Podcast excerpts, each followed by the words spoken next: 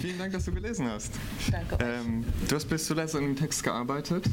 Ähm, was war so das Letzte, was dich bei der Überarbeitung beschäftigt hat? Ähm, ob man das kriegt beim Vorlesen mit den Rückblenden. Genau, also ich habe die noch, das war am Anfang diese Kuh-Auseinanderschneiden-Szene war am Anfang des Textes und ich wollte die dann irgendwie, genau, noch als Rückblenden bauen und habe noch hin und her geschoben, ob das in, diesem, in dieser langen Rede von Rot geht oder nicht. Genau, die, die lange Rede ist ein gutes Stichwort. Äh, du hast es ja Annäherung an Rot genannt und dann hat Rot so eine lange, lange Erzählung, die sie dann so ausbreitet, wie sie da in Compton war, in dieser Hula-Hoop-Halle. Ähm, und die hat, finde ich, einen eigenen Sound. Ähm, diese Erzählstimme hat so einen ganz eigenen Klang. Ähm, war es irgendwie schwierig, dich an diese, diesen Sound anzunähern? Wie hast du den gefunden? Ich glaube, der ist einfach passiert.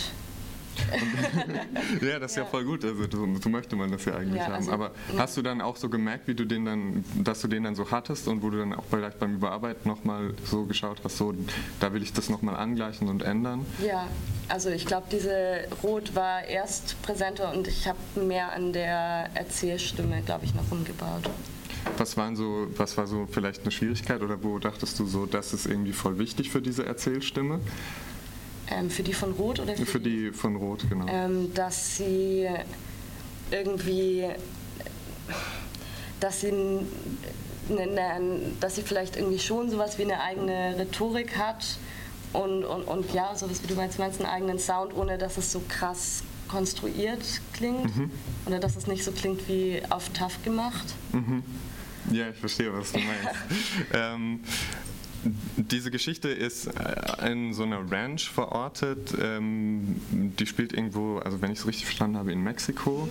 Ähm, würdest du sagen, dass das für dich ein realistisches Setting ist? Also wenn, wenn wie du das beurteilst? Ähm, ja, doch. Okay, gut.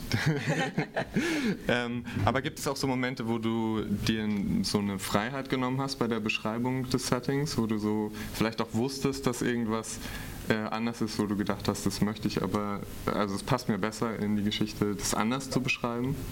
Ähm, nee, ich glaube nicht bewusst. Ähm, viele von denen, äh, was so in dem Setting ähm, passiert, äh, ist so sozialer Kontext, wie die Leute so drauf sind, was für Probleme die haben. Ähm, ist das so eine Thematik, die dich beim Schreiben beschäftigt hat? Ja. Was war,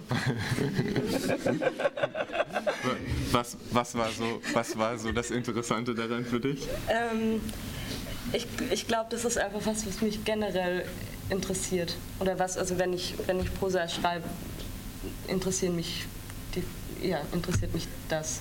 Und das bringt mich dahin. Ähm,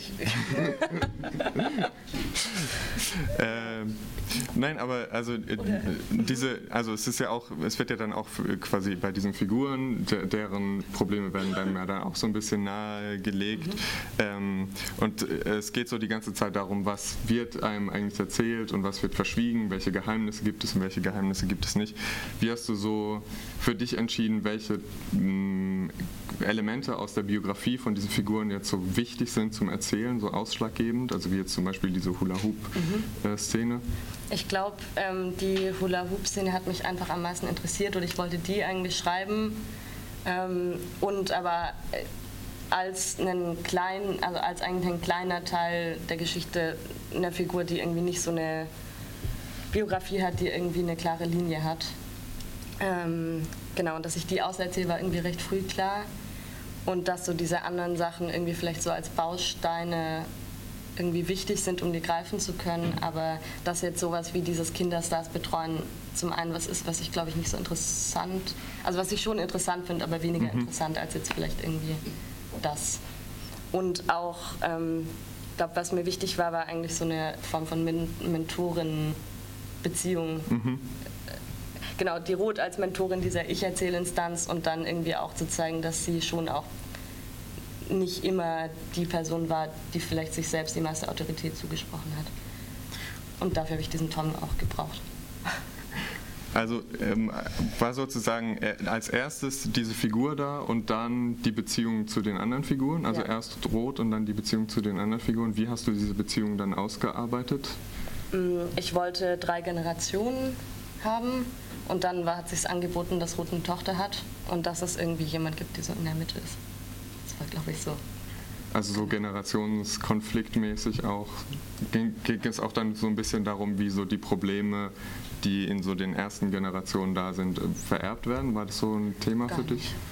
Okay.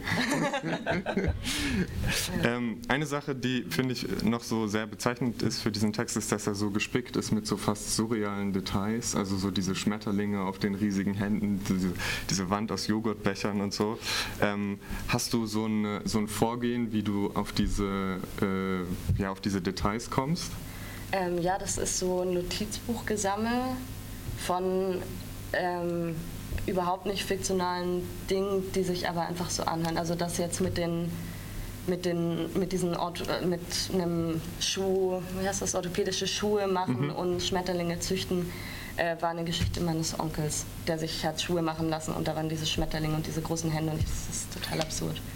Und vielleicht Genau. noch als letzte Frage, wie entscheidest du dann, was aus, diesem, aus dieser großen Sammlung in die Geschichte rein muss? Ähm, was ich als erstes finde, glaube ich manchmal auch. Ist es dann auch so, Also so ein Durchgehen und sagen, okay, ja, das ist irgendwie passt jetzt. so ein intuitiver Zugang, immer Ja. nach Gefühl gehen? Ja. Voll gut, vielen Dank für das Gespräch. Äh, wir kommen zum zweiten Lesenden, den ich jetzt nach vorne bitten darf, nämlich Gerrit.